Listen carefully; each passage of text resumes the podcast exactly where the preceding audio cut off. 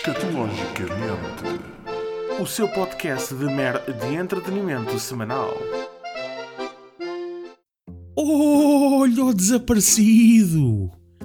Eu sei, eu sei. É o primeiro podcast deste ano. E que grande vergonha. Shame! Shame! Shame!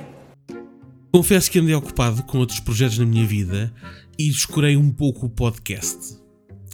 Eu já era para ter gravado um episódio no início de fevereiro, mas com o Covid e ultimamente com o conflito entre a Ucrânia e a Rússia, eu deixei-me desmotivar, embora nunca devesse ter desmotivado.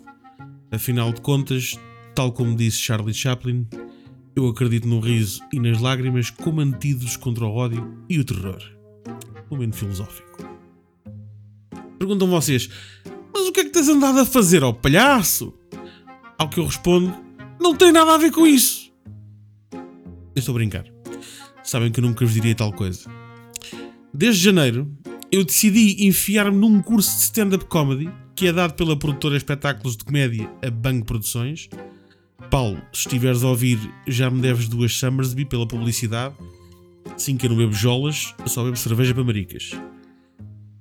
Mas eu decidi fazer este curso porque desde o ano passado que já estava para experimentar fazer um open mic. Para quem não sabe, um open mic é um espaço onde são dados 5 ou 7 minutos para experimentarmos fazer stand-up à frente de uma plateia, seja num bar, seja num Lisboa Comedy Club, etc. E a verdade é que sempre que tentava marcar um open mic, eu começava a ficar com gases violentos de nervosismo. Gases esses que eram tão violentos, mas tão violentos, que tenho a certeza que deixei sequelas nos pulmões do meu filho e da minha esposa. Ora, e para me obrigar a subir ao palco sem hipótese de fugir, até porque o curso termina com uma gala, eu decidi fazer este curso da banho. Epá, e a verdade é que foi uma verdadeira viagem aquele curso. Sair da zona de conforto nunca foi tão prazeroso.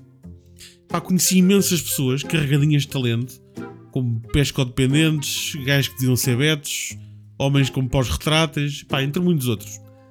E no final do curso, foi a altura de contrair bem o esfíncter, né? Respirar fundo, não ao mesmo tempo, se não tinha-me borrado nas calças, certamente, e subir ao palco.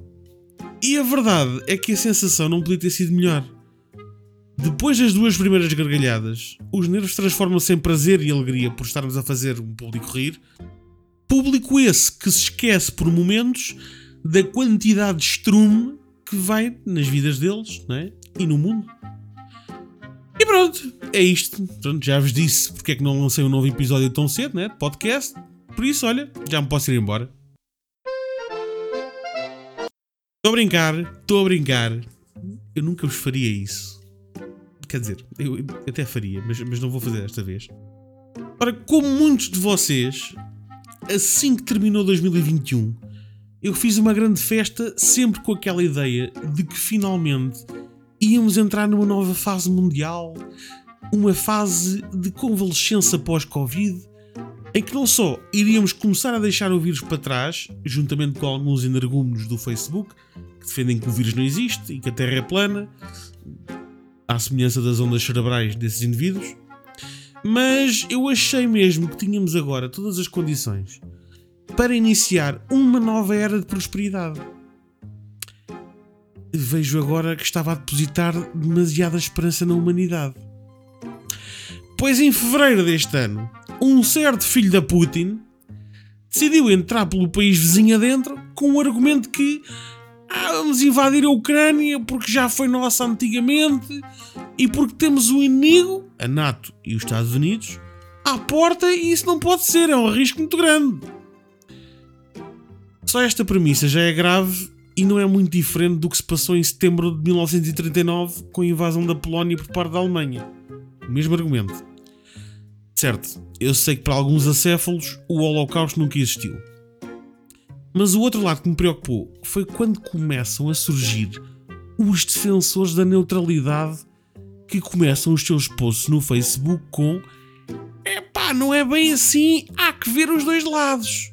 A NATO foi se expandindo para leste e provocou a Rússia. Entrando agora aqui um bocadinho numa lição de história, não é? Primeiro que tudo, é necessário saber como é que surgiu a NATO, ou OTAN, como lhe queiram chamar. E a NATO surgiu depois da Segunda Guerra Mundial.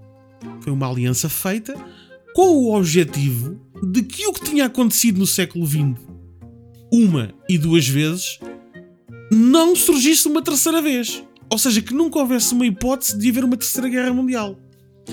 Até porque, salvo erro, o artigo 5 diz que um ataque a um Estado-membro da NATO é considerado como um ataque a todos os Estados-membros, portanto estão todos envolvidos. Pronto. Além disso, a NATO não entra pelos países adentro, obrigando todas as nações soberanas a fazerem parte dela e a abdicarem da soberania. É aqui que, para mim, e de uma forma bastante simplista, está a grande diferença. E é também por isso que me choca ver tanta gente a defender a Rússia. Eu tenho para mim que o pessoal que defende a Rússia também são aqueles que dizem que certa mulher foi violada porque saiu à rua de mini saia. O que foi muito bem feito o vizinho ter sido assaltado porque deixou a porta destrancada. Estava mesmo a pedi-las. Será que perdemos o nosso bom senso e a bússola moral? O violador quase passa a vítima porque foi sujeitado àquela visão de duas magníficas pernas sensuais. O ladrão, coitado, não conseguiu resistir ao facto de a porta estar destrancada e o Putin estava com medo de ser invadido ou de ficar com o inimigo às portas e então decidiu invadir a Ucrânia adentro. Pá, meus amigos, perdoem-me, mas não existe zona cinzenta neste assunto. A partir do momento em que se começam a tirar vidas humanas e a destruir um país. Além disso, relembremos que a Guerra Fria terminou, em parte, quando todos os envolvidos perceberam que se disparassem o seu armamento nuclear, destruíam não a outra nação, mas sim o um mundo e que ninguém ganhava. Todas as nações na altura tiveram aquele momento do epá, isto é capaz de ser um bocado estúpido.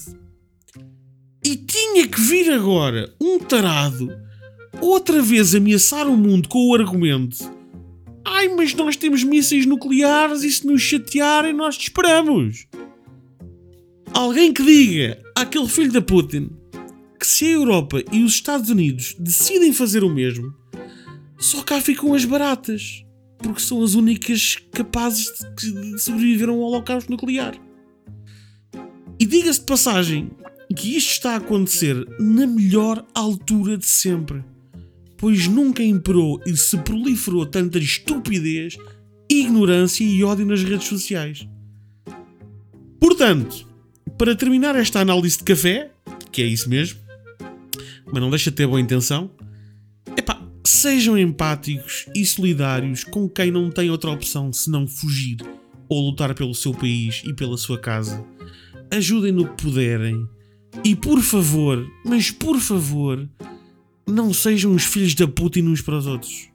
Eu agora percebo porque é que o Elon Musk quer tanto ir para Marte. De resto, este episódio foi mais a título informativo sobre o meu paradeiro, até porque já andavam a circular notícias a dizer que eu tinha morrido de uma valeta depois de assaltar uma pastelaria, etc. Peço desde já desculpa por não estar tão virado para o humor como os anteriores eh, podcasts estavam e prometo que vou tentar ser minimamente regular no lançamento de novos episódios. Embora uh, não consiga garantir isto, porque já estou a construir também o meu segundo texto de stand-up e aproveito desde já para vos convidar, porque vou estar no Bar Orange em Mafra, repito, Bar Orange em Mafra, no dia 18 de março, repito, 18 de março, vou lá estar a atuar e também vou estar a atuar no dia 26 de março no Bar Oitava Colina, no Parque das Nações. Não confundi com o da Graça, ok? Senão depois acabam só a mamar uh, jolas uh, e ficam sem o stand-up. Uh, também não sei qual das opções é pior, honestamente.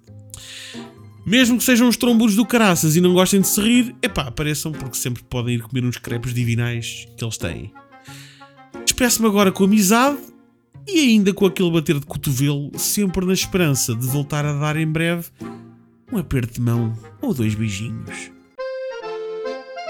Escatologicamente, o seu podcast de mer de entretenimento semanal.